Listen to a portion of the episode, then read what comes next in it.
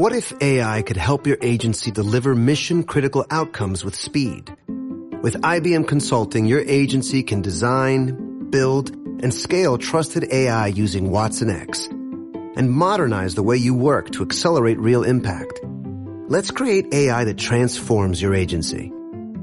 Learn more at ibm.com slash federal. IBM. Let's create.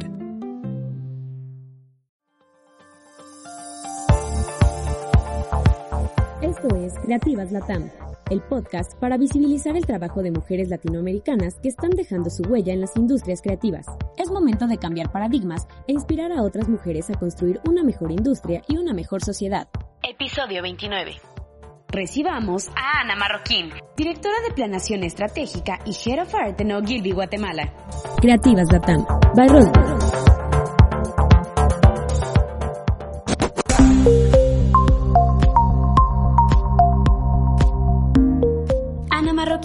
Mujer creativa e inquieta desde pequeña. Tiene más de 15 años de experiencia y se considera a sí misma como una artista. Creativas Latam.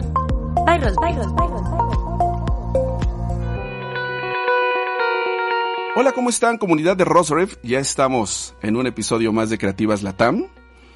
Eh, ya no sé si decirlo o no, porque siempre lo digo, pero creo que sí lo tengo que decir. Este podcast me gusta mucho, me encanta escuchar a estas mujeres que, que están haciendo algo importante dentro de nuestra industria que tanto amamos, porque mm, algo padre de las historias, que al final tienen que ver con, con, con, la profesión y a lo que nos dedicamos, a contar historias, lo padre es que cada una y cada uno de los seres humanos que, que estamos en este planeta siempre va a ser diferente. Cada historia es única. Entonces eso hace mágico a este podcast, que siempre que lo escuchemos va a ser diferente. Pero bueno, el día de hoy le doy la bienvenida a Ana Marroquín. ¿Cómo estás Ana? Bienvenida. Gracias Fer, pues muy contenta, muy agradecida de tener este, este espacio para poder compartir un poquito con, contigo y con los que nos escuchan. Que sin duda van a disfrutar el escucharte. Ojalá que sí. Vamos a ver qué tal les parece. Mira, por lo menos ya, ya hay una persona que lo va a disfrutar y soy yo y ya de ahí los que, los que se quieran sumar. Buenísimo. Vamos a ver qué tal entonces, qué emoción. Oye, Ana, vamos a comenzar. ¿Quién es Ana Marroquín? Cuéntanos. Eh, bueno, no sé si hay varias palabras para describirme que no necesariamente serán las, las, las correctas. Eh, pero, pero de entrada creo que soy una persona muy, em, muy revoltosa, muy revoltosa, muy inquieta. Em, la verdad es que siempre eh, he sido alguien que le gusta mucho experimentar cosas, cosas nuevas. Eh, fui muy artística en, en, el inicio, digamos, en el, en el colegio de pequeña. Y, y, ahora me he dado cuenta que gracias a la publicidad, esa, esa inquietud y esa exploración, pues me ha llevado a, siempre querer eh, evolucionar en mi carrera, evolucionar en diferentes áreas eh, dentro de una agencia o, eso, ¿no? O sea, creo que tengo como mucho, como que soy muy inquieta, tengo mucha hambre de siempre estar haciendo algo diferente que me saque de la zona de, de, confort. Em, eso como a nivel de personalidad, eh, soy, soy mamá de un niño de de casi seis años, ¿no? Pequeñito, pero, pero igual ahí es, es, es mi, mayor, mi mayor orgullo, mi mayor motivación. Eh, y nada, a mí no sé si justamente eh, eh, se, se, se, establecerá, digamos, más adelante. Soy, vengo de un lado gráfico, de un lado gráfico antes de ser creativa, pero entonces por eso es que mi, mi inquietud artística y, y, siempre estar evolucionando creo que me ha marcado, marcado muchísimo. Oye, Ana, comentas que, que desde chica te gustaba como todo lo artístico. ¿Qué hacías? Bueno, digamos que me marcó mucho el hecho que en mi colegio era, era una de las clases eh, normales, rutinarias, por así decirlo, el, el, arte, ¿no? Y había dos partes de, de, de, esa clase que era historia, digamos, historia del arte, que todo es, es, algo que tenemos que sí o sí conocer porque todo va entrelazado en muchas cosas que estudiamos en el, en el colegio y otra parte como más de ejecución, más de hacer cosas a partir de cada una de las técnicas que íbamos eh, eh, aprendiendo, pues nos enseñaban mucho ya a aplicarlo, ¿no? Y me, me, me encantaba, era como mi escape.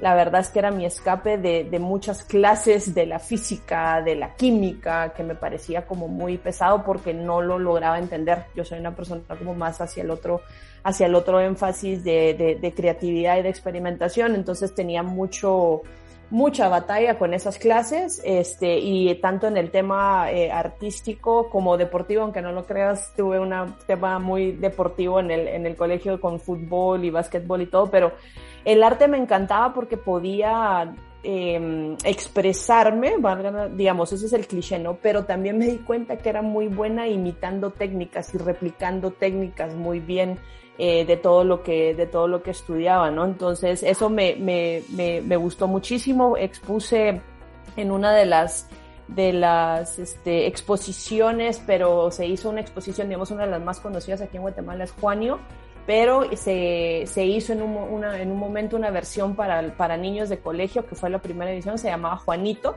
y escogían a los mejores, digamos, proyectos eh, artísticos que salían en todos los colegios, digamos, del, del, país. Eh, y ahí pude exponer una, una balletista, me acuerdo muy bien que era una balletista porque me había encantado mucho Edgar Degas en un momento con toda la línea de balletistas que hacía. Eh, y también un tema a, a pluma eh, con un dragón que era muy bizarro, era muy loco ese, ese, ese dragón. Eh, y nada, ahí me, me, encantó, me motivó desde ahí chiquita como el tema de participar, hacerse notar, trabajar duro, como eh, participar en ese tipo de, de, concursos. La verdad es que le agradezco mucho a mi profesora de arte que siempre como que me motivó a, a seguir probando diferentes, diferentes cosas.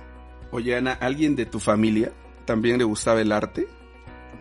Sí, mi, mi abuela paterna era, eh, le, le, gustaba mucho, eh, digamos, pintar, em, empezó como hobby, creo yo, de alguna forma u otra, pero creció, digamos, siendo, no, no con una exposición artística en el país, pero sí dentro de la familia, amistades y todo, ella dio clases, era mucho de acuarela, muchos de nosotros tenemos acuarelas de, de ella, eh, eh, la verdad es que sí, ahí me empezó a, eh, a, enseñar algunas técnicas de acuarela y mezcla de utilizar cierto tipo de sal para llegar a hacer algunos, algunos efectos.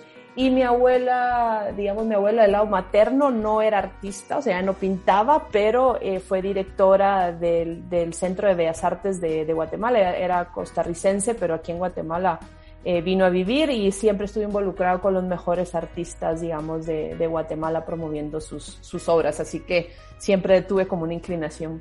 Sí. Demasiado clara. Entonces, ¿siempre tuviste como claro a qué te querías dedicar? Uy, no, o sea, sí en el sentido que cuando uno sale, digamos, del, del, del, colegio y ya toca ir a buscar como la carrera profesional que uno va a dedicarse para el resto de la, de la vida, sabía que quería hacer algo artístico, pero no tenía conocimiento de qué carreras, o sea, de, porque justamente es, eh, digamos, yo me graduó hace muchísimos años, a los inicios del 2000, eh, y por ejemplo, el decir quiero ser artista nunca está bien para los papás porque siempre los papás en un momento pueden pensar como que las complejidades, digamos, de, ah, quiero ser artista y cómo va a vivir de eso y ese tema. No conocía otra, otro tipo de carrera en donde yo sentía que me podía como, eh, digamos, manifestar o, poder calmar esa ansiedad artística. Sin embargo, yo le digo a mi papá que quiero hacer algo, crear cosas, diseñar cosas. Y me dice, bueno, arquitectura. Y yo, ¿por qué arquitectura? Y entonces me comenta como, pues en ese momento el diseño gráfico y, y, no era una carrera tan formal como ahorita. Había muchas personas que estaban ejecutando diseño gráfico sin tener una carrera en imprentas o en agencias o cosas así, ¿no? Entonces, de hecho, mi papá tenía una imprenta en ese momento, pues él seguramente veía que las personas con las que él tenía eh, no necesariamente tenían una carrera formal. Entonces, mi papá me dice, nada, estudia arquitectura, eso es artístico, me meto. Me meto un año, arquitectura, eh, pero te acabo de contar que física, química, todo lo que tenga que ver con números, este, no, para mí no es lo mío. Y justamente pues no me empezó a ir bien, no me empezó a ir bien en el primer año y en un momento que estaba construyendo una, una, una de las maquetas de uno de los proyectos, eran las 3 de la mañana y me acuerdo muy bien que me senté en una pistola de silicona, de las pistolas calientes, me senté del desvelo ya desgastada, cansada, me siento, me quemo y me pongo a llorar porque dije, no creo que esto quiera hacerlo yo por el resto de mi vida, o sea, no me imagino no solo haciendo maquetas, sino que no me apasiona, los números no me dan. Y nada, en ese momento, pues le digo a mi papá y a mi mamá que quiero salir de eso y ya tenía unas amigas que estaban entrando a diseño gráfico y publicidad en otra universidad. Entonces ahí dije, oh, wow, esto existe y esto, y esto quiero hacer.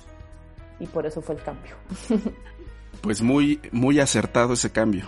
Uy, sí, gracias a Dios, de verdad que, que dentro de la misma carrera de diseño gráfico y publicidad donde yo estudié no tenía, no había mucho énfasis publicitario, era mucha base de diseño gráfico.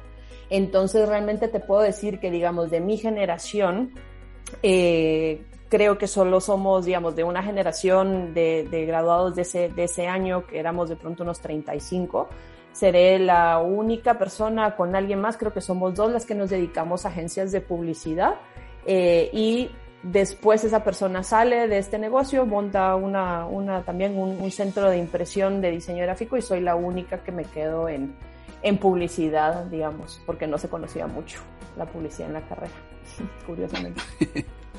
curiosamente. Oye, ahora, este, ¿tus hermanos, tienes hermanos? Sí, tengo dos. Son grandes, pero menores. Yo soy la mayor. Oye, ¿y ellos qué estudian? ¿O a qué se dedican? Uy, somos completamente diferentes. Mi hermano, el que me sigue, eh, él estudió administración de, administración de empresas. Eh, hoy en día eh, él es como una especie, después evolucionó un tema sí como muy de digital y medios digitales eh, pero tiene dos, dos, negocios. Uno que es una revista de, de, de, bienes inmobiliarios, de bienes raíces, y otro que son justamente él es el eh, broker de medios digitales, WhatsApp, mensajes de texto, etc. Y mi otro hermano estudió relaciones internacionales, eh, entonces más va hacia ese lado. Lo que pasa es que venimos de una familia de periodistas en Guatemala y él estudió relaciones internacionales, sin embargo, por ya desde los últimos años se está dedicando mucho a a escribir en, columnas de periódicos, investigaciones, historias, eh, y entonces va, vamos, va más o menos por, por ahí que sí somos completamente diferentes los tres.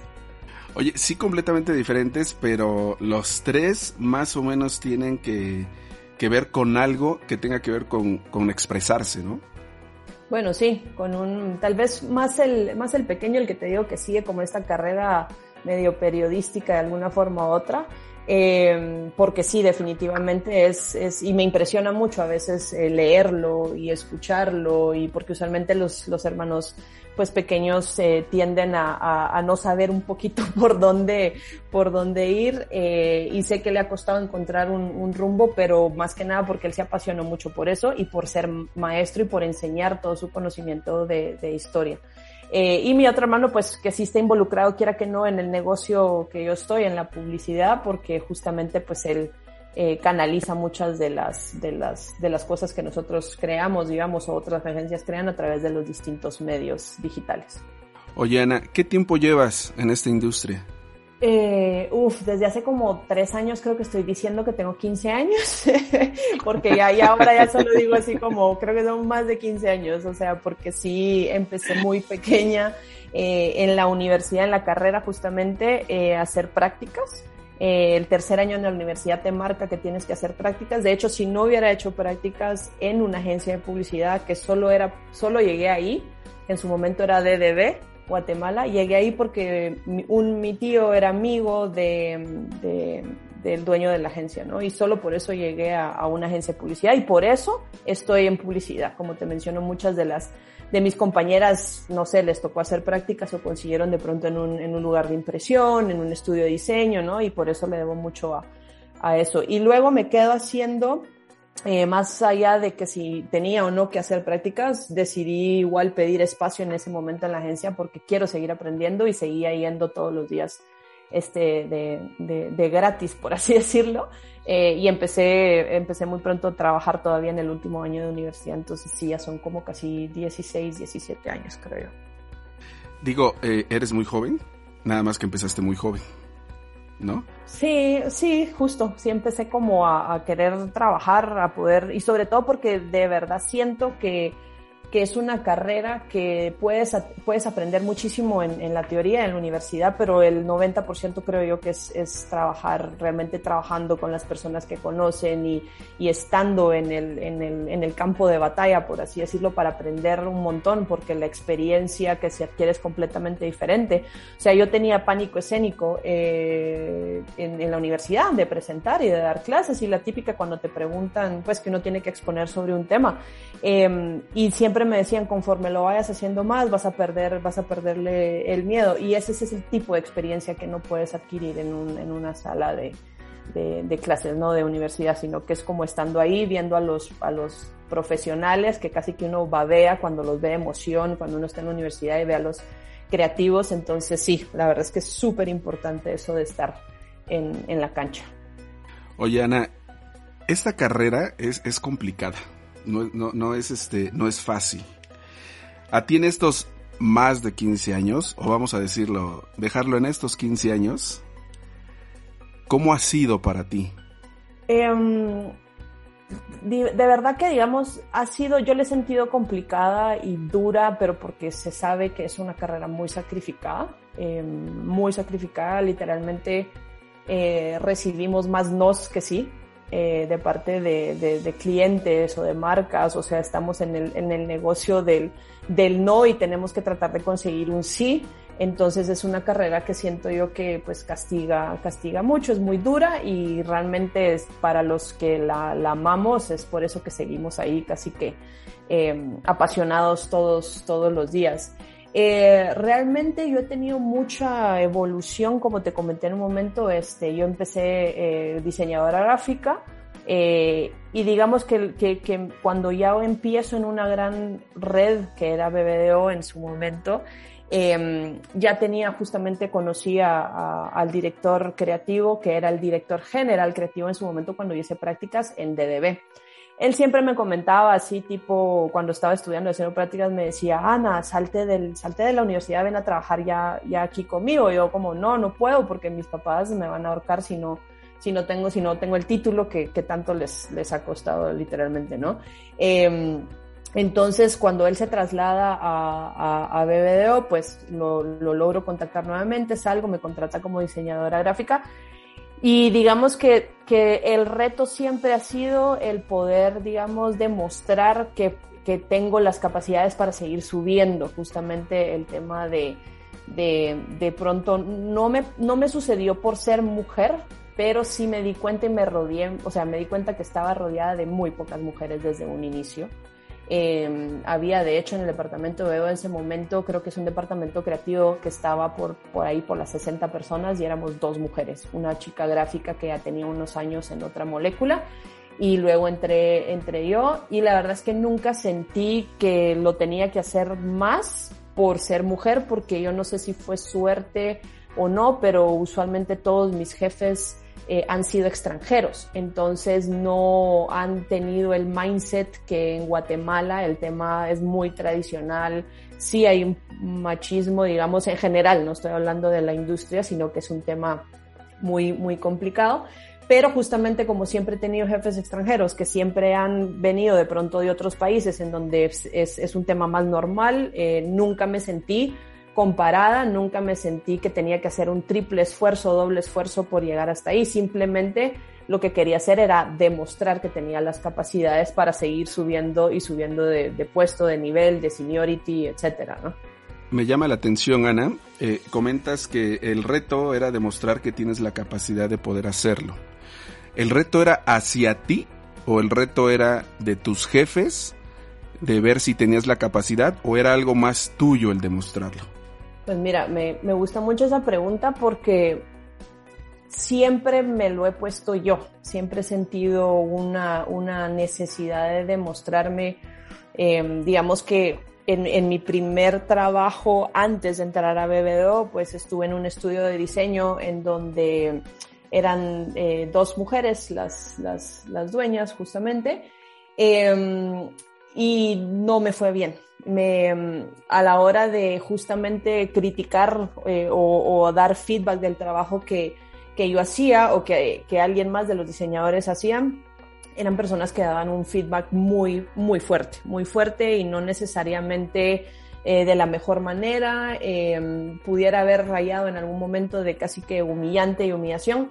De hecho, yo salgo de ese trabajo justamente y digo, no, chao, va, yo no, no, no soy buena para esto, porque cuando te empiezan, digamos, cuando sales de la universidad y, y sales un poquito como poquito comprado, en donde no, no sé qué tanto tengo de skills o no, porque obviamente uno no tiene, no tiene mundo todavía, eh, sí, me, sí me afectó muchísimo que me llegó a, a, perjudicar un poco la autoestima profesional, ¿no? Entonces, básicamente, desde que salgo y empiezo en BDO, eh, como te comenté, este mi jefe pues ya conocía lo que yo podía hacer, pero seguía yo muy insegura de lo que yo creía que podía hacer. Entonces, a partir de ahí es muy posible que yo siempre me he puesto que, que, tengo en algún momento es el síndrome de impostor eh, y siempre trato de, de, mejorar habilidades, de estudiar mucho porque siempre he sentido que, digamos, obviamente no estoy ahí y me da un poquito de ansiedad el no saber cumplir o, te, o llenar las expectativas o hacer mejor mi trabajo. Pero sin embargo eso ha sido mi gasolina como para seguirle metiendo, metiendo, metiendo y cuando voy, digamos, cumpliendo esos objetivos, entonces digo, ah, ok, lo puedo hacer, lo puedo lograr. Eh, pero ha sido algo que tal vez yo más que nada me lo, me lo he impuesto y tal vez por eso soy muy inquieta en nuevas experiencias, nuevas agencias, nuevos roles, eh, porque siempre tal vez quiero ver si logro hacerlo, si lo logro cumplir. Claro. ¿Y, y cómo te va con eso? Eh, lo que pasa es que en un momento eh, creo que es muy positivo, o sea, la verdad es que sí me ha llevado a, tener grandes y diferentes oportunidades profesionales, ¿no? Eh, honestamente, en, eh, cuando yo estuve en BBDO, que estuve muy poco tiempo, pero ya se escuchaba el, si un gráfico no empieza a pensar, si no empieza a conceptualizar, eh, se, va, se va a morir. O sea, hay que empezar a evolucionar y se tienen que empezar a crear estos perfiles híbridos, por así decir, en ese momento, ¿no? Luego eh, me di cuenta que me, que me costaba y que tenía que intentarlo, pero hasta que voy a Costa Rica muchos años después a trabajar a, Leo Burnett, eh, en su momento tenía eh, justamente como jefe y, y, ahora gran, gran amigo eh, Alexis Ospina. Y él básicamente, que está en México por cierto, él básicamente decía, todos pueden pensar y nos exigía a todos. Y cuando te digo a todos es todo, cuenta gráficos, obviamente los creativos. Y como yo ya tenía como una relación de amistad eh, con él, y, pero de repente también era mi jefe, entonces era como yo sentía esa obligación de quererle demostrar que podía pensar.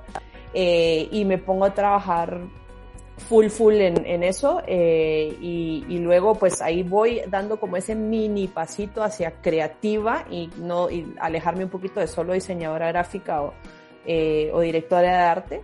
Eh, y ahí empiezo como a pensar eh, y ya cuando, cuando después más adelante vuelvo otra vez a Guatemala, que curiosamente me reencuentro con el que en el momento estuve mi jefe en BDO, era ahora FCB, y me dice, Ana, ¿qué has cambiado de la Ana que, que contraté hace, no sé, como casi seis años o algo así antes en BDO, siete más, no sé? Eh, y le digo, pues mira, aprende a pensar, eh, aprendí a pensar, aprendí a conceptualizar, me encanta eh, y ahora creo que tengo un perfil, perfil más completo. Eh, y bueno, se me da la oportunidad entonces sí ser directora de arte, pero empecé a, porque ya había contratado dos directores eh, creativos justo en el momento que yo le estaba pidiendo una oportunidad nuevamente porque me regreso, regresamos a vivir a Guatemala. Eh, y entonces me dice, bueno, sí, listo, o sea, démosle, pero no, por, pero no te puedo contratar como directora creativa, pero sin embargo iban entrando proyectos y yo quería asumir creatividad, conceptualización de las, de las cosas, ¿no? Y luego también pues me empieza a exigir y me dice, tú tienes que aprender a ser más estratégica. Yo, ok, sí, definitivamente, porque yo estaba muy enfocada en quería ser lo más creativo y que fuera lo gráfico más lindo del, del, mundo y no pensaba y no tenía mucho conocimiento estratégico. Y curiosamente, pues luego hago el brinco a Ogilvy como directora creativa, pero me puse, me puse esa presión encima de, me dijeron que tengo que ser más estratégica y aprender más estrategia y quiero hacerlo. Eh, y al año de la dirección creativa, pues ahorita en Ogilvy Guatemala me ofrecieron la planeación, dirección de planeación, porque ya había demostrado que podía ir un poquito creciendo hacia, hacia, hacia planning. Entonces, te digo que me ha llevado a grandes territorios, pero he pasado momentos muy difíciles y como de ansiedad de justamente aprender a hacer ciertas cosas y salir de la zona de confort. Y de repente me he visto, me he dado cuenta que, que lo puedo hacer, que si me inmerso, o sea, si me meto completamente a, aprender, a, aprender de los mejores y a escuchar, eh, lo puedo hacer y entonces me ha gustado toda esa, esa movida que he tenido en mi, en mi perfil, básicamente. Claro. Oye, Ana, ahora, en estos años que ya llevas de carrera, ¿qué es lo que más has disfrutado? ¿Recuerdas como ciertos momentos? Eh, creo que he disfrutado mucho el sobre todo compartir con personas, bueno, el, el haber podido vivir en, otros países, definitivamente Costa Rica y Perú, de, Guatemala salgo a Perú y luego de Perú a Costa Rica. En México estuve brevemente eh, antes de volver a Guatemala pero creo que ha sido lo que, lo que más me ha gustado porque sin lugar a duda me han puesto retos muy grandes, o sea, cuando nomás salí de Guatemala y no logré conseguir trabajo en Perú por mucho tiempo por cuestiones de papeles y permisos, etcétera. Eh, nuevamente me pasa lo del inicio de mi carrera, donde digo, pero será que también es porque no soy capaz y empiezas a dudar y todo el tema y y es que es Perú y es un mercado más grande versus Guatemala y de repente es como no todos somos mortales y los y todos podemos competir y la verdad es que no quieres decir que alguien de otro país es mejor que yo y y hacer amigos y hacer relaciones, entender culturas diferentes, este, entender que las cosas no se hacen solo como se hacen en nuestros, en, en, nuestro país. Eh, eso ha sido lo que más me ha gustado como de, de, la oportunidad que me ha dado la, la carrera, porque sí, sí he disfrutado muchísimo. Eh, y obviamente me he dado cuenta que me gusta mucho liderar y tener equipo para, para liderar, eh, agarrar eh, a personas que están recién saliendo, doy clases en Brother y eso creo que me ha abierto mucho mucho también ese, ese perfil de querer agarrar a alguien y mostrarle y enseñarle y tenerle la paciencia que sentía que no habían tenido conmigo al inicio de mi carrera y, justamente tratar de ser una persona como con un liderazgo como el que yo hubiera querido tener al inicio de, muy al inicio de, de mi carrera, ¿no? Entonces eso la verdad es algo que me, que me llena muchísimo. Oye, Ana, ahora como cuáles son los momentos más difíciles. Hace rato lo, lo, lo comentaste un poco. ¿Cuáles han sido como los momentos más difíciles por los que recuerdas que has pasado? Mm, pues creería yo que mm, cada, cada cambio de, de agencia o de país es, es, ha sido siempre complicado. Eh, en el sentido que otra vez eh, sales de tu zona de confort, tienes que demostrar nuevamente de que eres capaz eh, porque en cada lado obviamente que te mueves es conocer gente nueva, eh, clientes nuevos, entonces si te están moviendo eh, es porque creen en tu, en tu trabajo, pero como te digo, siempre me he puesto yo esa presión, entonces creo que siempre ha sido como un tema inicial de, de un poco de, nerviosismo y ansiedad en cada uno de los cambios de, de, agencia. Eh, creo que otra, otra cosa, digamos, es, es complicado eh, cuando cuando llegas con todas las ganas del, del mundo y, te están apostando, eh, digamos que no confíen de pronto en tu trabajo eh, a la interna y, que cueste ir en contra de eso y que, que, tengas que demostrar y que realmente permitan que, que, te hagan, que te dejen hacer una propuesta. O sea, sí me, ha pasado en dos experiencias en donde pues tenía eh, eh, jefes que, que justamente no, de un momento a otro es como, sí, llegaste, pero déjame y solo pásame cosas y yo las presento.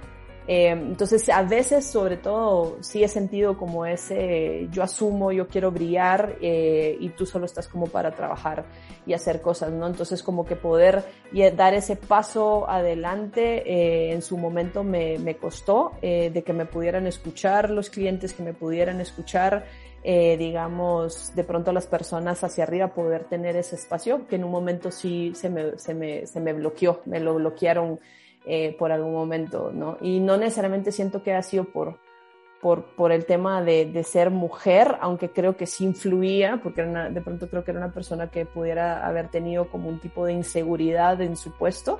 Eh, pero eso sí fue muy difícil eh, como un tema de, de, saboteo en presentaciones y de trabajo y, y, de decir esto lo hice yo, como que me quitaron la voz en un momento y eso me costó, me costó muchísimo. Y también con este cambio de, de planning, eh, que yo dije, bueno, quiero aprender y quiero evolucionar algo diferente, eh, muy al principio dije, bueno, me gusta, estoy aprendiendo un montón, me va a servir a mi perfil, eh, pero a los pocos meses dije, me va a servir a mi perfil, pero no me gusta, me está haciendo falta la parte creativa. O sea, ese bichito creativo no lo estoy logrando alimentar y, y por eso es que ahorita que vuelvo de pronto a una dirección creativa o uno, a otra de las agencias del grupo, ya como que vuelvo a sentir esa, esa, esa tranquilidad, pero me costó. ¿Te hacía falta? Me hacía muchísima falta, sí, claro, o sea, porque de hecho cuando se me ofrece la, la dirección de planning, les comenté en un momento como, bueno, al, pudieran considerar que sea head of art de la agencia, porque por lo menos si estoy eh, viendo un tema gráfico a nivel general de la agencia, siento que ahí voy a estar un poco más tranquilas con, con, el, con esa ansiedad porque dije, no me puedo quedar nada más en diseñar bonitas presentaciones de data y de planeación, o sea, no me puedo quedar solo en eso. Entonces, por eso es que en un momento tengo ese, ese puesto, digamos, eh, doble, doble responsabilidad, porque sí sentía que tenía que satisfacer mi, mi parte creativa o gráfica de, de alguna, de alguna forma. Claro. Pero pues una y otra te, has, te ha ayudado como para entender más, ¿no? Y, y, y, y poder hacer las cosas creo que mejor, ¿no? El entender la parte, la parte creativa, el entender la parte estratégica, creo que es un complemento que todos lo deberían de hacer. Sí, la verdad que sí siento que me ha dado muchísimo, me ha enseñado muchísimo. Eh, ya no logro separar las cosas, ya no soy creativa sin pensar estratégicamente y a la hora de hacer estrategia, el gran plus justamente en su momento fue que tenía como un background eh, creativo.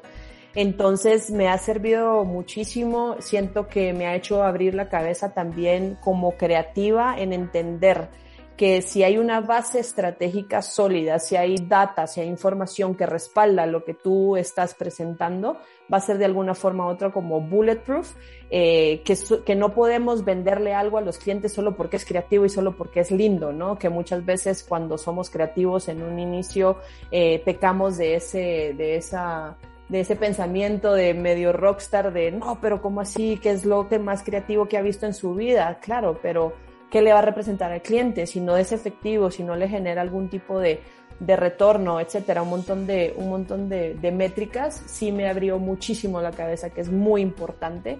Y ahora sí me siento como más sólida y con un perfil diferente a, a, a otras personas que de pronto no han podido tener ese paso en su, en su carrera.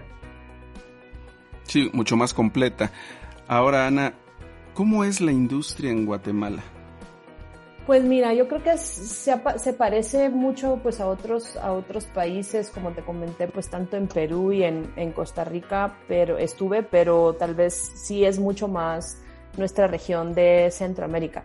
Es una industria que tiene todo un poco, que tiene grandes redes y grandes agencias, pocas, eh, digamos, las, las top están aquí en, en Guatemala y es una industria pequeña, todos nos conocemos, todos nos conocemos, digamos, de, de puestos, digamos, de dirección hacia arriba, todavía es la, es la generación eh, de las que todos empezamos más o menos eh, al mismo tiempo en, el, en, la industria y todos nos, todos nos conocemos.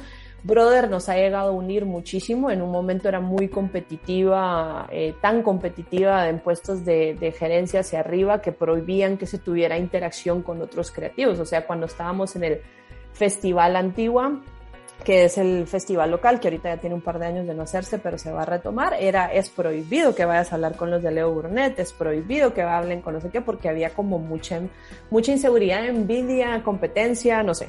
Hoy en día está mucho más, mucho más sana, digamos, entre, entre agencias, justamente creo que entre los profes de Brother, que son la mayoría de los DGCs de, de, de, las grandes agencias de Guatemala, ahí nos llevamos bien, estamos como justamente muy focalizados en poder crecer y ayudar a una nueva generación de, de, publicistas. Sin embargo, es, como te digo, es tan pequeña que cuesta encontrar oportunidades si te quisieras como mover o, o no. Todavía sigue siendo una industria en no puedo creer que me robaste a tal diseñador gráfico y me lo quitaste de, de, de mi equipo. O sea, ese, ese tema sí, sí, sí, sí cuesta un montón, el, el, talento nuevo está costando mucho como mantenerlo o encontrarlo, eh, sobre todo en copywriting, hay una escasez masiva de, de, de, de, copywriters, entonces básicamente de los pocos que hay, eh, les han inflado los sueldos, porque obviamente con tal de moverlos y atraerlos y todo el tema, y, y, y, entonces pues básicamente hasta ya se están ofreciendo puestos de dirección creativa a personas que todavía no están listas como para ese tema. Entonces a nivel de talento ha sido una industria que está un poquito compleja. Eh, ahorita pudiera ser ya desde hace como unos dos, tres años. Eh, a nivel clientes y oportunidades es un mercado muy tradicional, ¿verdad? Pero con clientes regionales, internacionales, se, se, pueden hacer, se pueden hacer cosas, pero creo que viene más usualmente de la presión que cada red te ponga como para elevar el nivel creativo y oportunidades eh, con las marcas. Eh, ojalá hubiera más innovación, ojalá fuera más atrevido el, el, mercado, el mercado local, digamos, a nivel de, de industria y salen algunas de las agencias también como independientes que están sonando, que están sonando bastante, pero se han estado especializando más.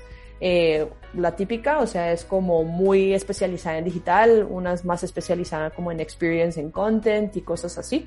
Eh, pero, pero hay un par ahí que están interesantes como de rompiendo formas de, de hacer eh, de las agencias eh, tradicionales. Oye, Ana, también eh, eh, yo he visto que muchos países han logrado crear una identidad y eso los ha hecho sobresalir, ¿no? Sobresalir internacionalmente.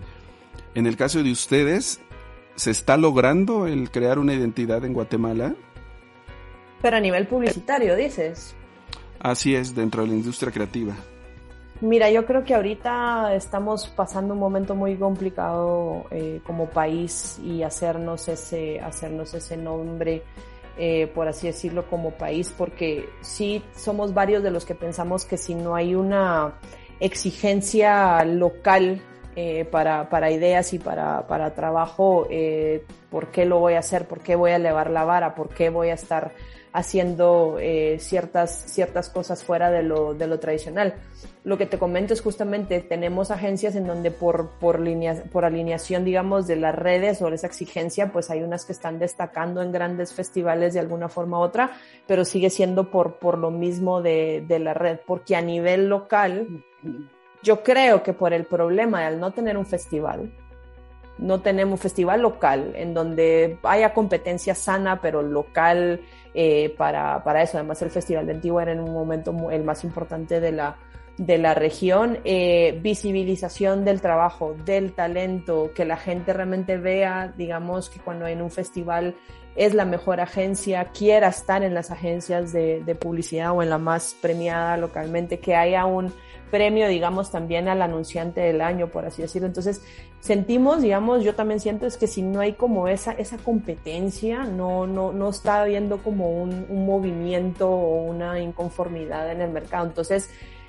Guatemala estuvo hace, hace unos 10 años, puede ser, justamente de la mano de, de, de Ogilvy, que obviamente es la agencia más premiada de Guatemala. Eh, sí estuvo muy presente y se tenía una imagen de que Guatemala estaba fortaleciendo DDB, obviamente en, en los dos momentos estaba teniendo un auge creativo. De momento eh, está, está como muy, muy complicado el, el, tema. Esperamos que justamente retomando estas, el, festival y promoviendo todo tipo de, de, de, esta competencia local que tanto hace falta, pues empecemos nuevamente a, a resurgir. Sí, creo que como comentas hace falta el festival. Ojalá y lo, lo retomen pronto. Abres el círculo de creativas. ¿Cómo te ha ido? Pues sí, mira, fue, fue curioso porque justamente a través del que era en su momento el DGC de, de Ogilvy en Guatemala, eh, le, le, escriben por, por WhatsApp que Michelle, eh, Mitch estaba buscando eh, Guichard, que está en, en Ogilvy, este, Colombia, pero es este, chilena, eh, que creo que Calú habla de ella en un momento en, la, en, en tu podcast. Eh, uh -huh. Estaba buscando directoras creativas eh, del país para poder tener una, una reunión, ¿no? Y tuvimos una reunión eh, y la realmente es un poco triste cuando me dice, pero pásame el contacto de, de, otras directoras creativas, de alguien más para como sumirlas. Y yo fue como, uy, no, no hay. O sea, de momento tengo una persona, eh, pero no está en puesto de, dirección eh, eh, creativa, entonces fue como un abrir de ojos, el me quiero sumar, ¿qué hacemos? ¿Cómo, cómo es el tema? Y, justamente por eso de que no encontraba muchas personas, digamos, en puestos de dirección, chicas en puestos de dirección, me costó muchos meses a partir de esa primera conversación con Mitch, el abrir el círculo de creativas de Guatemala. De hecho, tuvo que ser que Sabrina Henry, que es una creativa guatemalteca que está en David, eh, Buenos Aires, eh, me escribió y me dijo, ¿qué, qué te ayudo? Quiero, quiero hacer, ¿qué, ¿cómo hacemos? Porque yo no encontraba con quién hacerlo y solita, eh, con la carga de trabajo y todo, no lo, no lo estaba logrando. Y finalmente, no somos muchas, como obviamente otros, otros países, creo que ahorita estamos en 22 y solo, digamos, no, no están en puestos de dirección todas, obviamente, pero ya chicas que se están haciendo nombre en sus agencias por ganar que Young Lions, por haber sido premiada la, la creativa Young del, del, año y cositas así.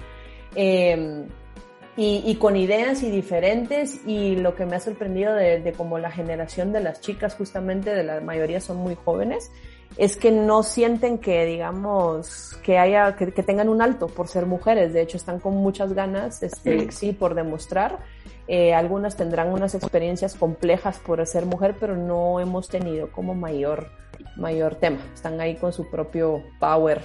Eh, y hemos estado trabajando en algunas iniciativas, nos ha costado, nos ha costado un poquito por temas de pandemia, eso de reunirse y cosas así, Em, pero ahí estamos, por lo menos el enfoque es tratar de visibilizarlas, de que cuando ganen algo, de que cuando publiquen algún trabajo, eh, compartir esas, esas cosas, por lo menos entre nosotras, celebrarlas y compartirlos también en redes sociales para que se conozcan. Pero de cierta forma también está padre, ¿no? Porque el reto es construir, como tú dices, impulsar, visibilizar y cuando se empiecen a ver los resultados más tangibles, pues la satisfacción va a ser enorme. Sí, total. De hecho, que, que, mm, cada vez que uno, uno ve que ya están, que ya están haciendo como más cosas, que no, que no se esconden, digamos, eh, que no se sienten de menos, de verdad que son chicas con mucho power. Y también, digamos, les, hacia, hacia, hacia mí, porque aparte es tener como un discurso y aparte es ya, ya hacerlo, ahorita justamente en, en la activación de, de esta, de la nueva agencia del, del grupo, tenía yo que buscar un equipo creativo completamente nuevo de, de seis personas eh, y mi objetivo sí era generar, digamos, esa, esa equidad a nivel agencia porque justamente del lado de Ogilvy básicamente creo que ahorita está muy bajo el tema de chicas, son dos dentro de un equipo. Entonces era, necesito encontrar talento femenino y quiero rodearme y darle la oportunidad a, chicas. Entonces como que mi objetivo obviamente no era solo ingresar a una chica a la agencia solo porque fuera chica, sino que obviamente sí encontrar que si cumplía con el talento y el requisito, quería darle la oportunidad eh, a las chicas, ¿no? De hecho, ahorita justamente del equipo son, eh, son cuatro chicas y dos, dos, dos chicos y, y, como que logré balancear un poquito como, como estaba el tema porque sí creo en, en que se puedan dar las, las oportunidades sobre todo, ¿no? Pues yo creo que, yo siempre he dicho que la creatividad pues no tiene género. Entonces, por supuesto que lo hay, ¿no? Sí, sí, no, género definitivamente no, para, para grandes ideas, no, no, no tiene que ver uno o el otro. Es, es cierto que, que, digamos, tenemos algunas cosas las mujeres que de pronto a los chicos eh, les falta o al revés, por así decirlo. Los chicos también tienen otra, otra, otra, otra cosa, otros, otro tipo de fortalezas, ¿no? Pero sin embargo, porque he escuchado de algunas agencias en donde cuenta de alguna marca una cuenta de algo femenino, mujer y me parece que si seguimos encasillando ese tipo de cosas, pues no va a haber como un crecimiento tanto para las chicas como para los chicos. ¿Quién, ¿Por qué no puede, digamos, un chico entender eh, los insights, digamos, de mujer y esas situaciones? Claro que se pueden entender si uno investiga, si uno comparte. Eh, claro. claro. que habrá una diferencia en donde no, yo realmente siento algo porque soy mujer y yo realmente siento algo porque soy chico. Pero yo creo que mientras más crecimiento en, en ambos géneros podamos mezclar, aportar y y crecer, creo que sin duda es mucho más rico, es, es mejor.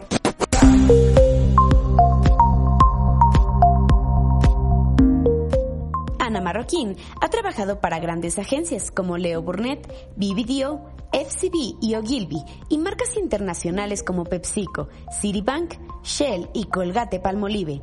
También ha obtenido reconocimientos en festivales como El Ojo Iberoamérica, New York Festival y One Show y ha sido jurado en otros más. Creativas Latam. Ana, estamos casi llegando al final de esta charla que la he disfrutado, se me fue rapidísimo. Se me fue, eh, eh, eh, la verdad, espero tú también la hayas disfrutado. ¿Hay algo con lo que te gustaría despedirte? Eh, pues la verdad es que siempre quisiera que, que ojalá chicas que estén, que estén estudiando esto, y lo comentaba en la charla del ojo, o chicas que, que estén empezando y sientan que es complicado por X o de razón de algo que les esté sucediendo, digamos, o porque crean que no va a llegar la oportunidad, eh, que sí, que sí se puede, que compartan su situación, que pidan ayuda, que, que, que, que, está bien el no saber todo y no saber si voy a crecer o no, que si todavía están dudando ahorita, obviamente, de si esto es para mí, eh, pues que se animen, se atrevan y que al final del día, si no es para ellas, como yo borré eh, cuenta nueva de arquitectura y diseño, también no pasa nada, la vida es muy corta como para estar haciendo algo que a uno no, que a uno no le, no le guste, ¿no? Así que yo creo que, creo que sería, sería eso. Y, y, y motivar un poquito a que, a que la, por más que yo me gradué de diseño gráfico, terminé en otra área y uno puede evolucionar en su carrera y puede seguir eh, reinventándose todo el tiempo y creo que el reinventarse es, es importante y es genial. Eso sería. Sí, hay que estar buscando, hay que estarse reinventando y hay que estar siempre como viendo qué más hacer y creer en uno mismo, ¿no? Pues muchísimas gracias Ana, en verdad te lo agradezco mucho. Muchas gracias a todos los que nos hacen el favor en más de 27 países de escuchar este podcast, que mientras lo escuchen yo seguiré grabándolo y espero por mucho tiempo, porque historias de mujeres que están haciendo cosas padres en el mundo hay muchas. Mi nombre Fernando Herrera y los espero en el siguiente episodio. Esto fue Creativas Latam Podcast. Nos escuchamos en el siguiente episodio. ¿Te preocupas por tu familia? Entonces, ¿por qué darles solo huevos ordinarios cuando pueden disfrutar de lo mejor? Eggland's Best, los únicos huevos con ese delicioso sabor fresco de granja, además de la mejor nutrición, como 6 veces más vitamina D, 10 veces más vitamina E y 25% menos de grasa saturada que los huevos regulares, además de muchos otros nutrientes importantes. Así que, dales los mejores huevos. Eggland's Best, mejor sabor, mejor nutrición, mejores huevos.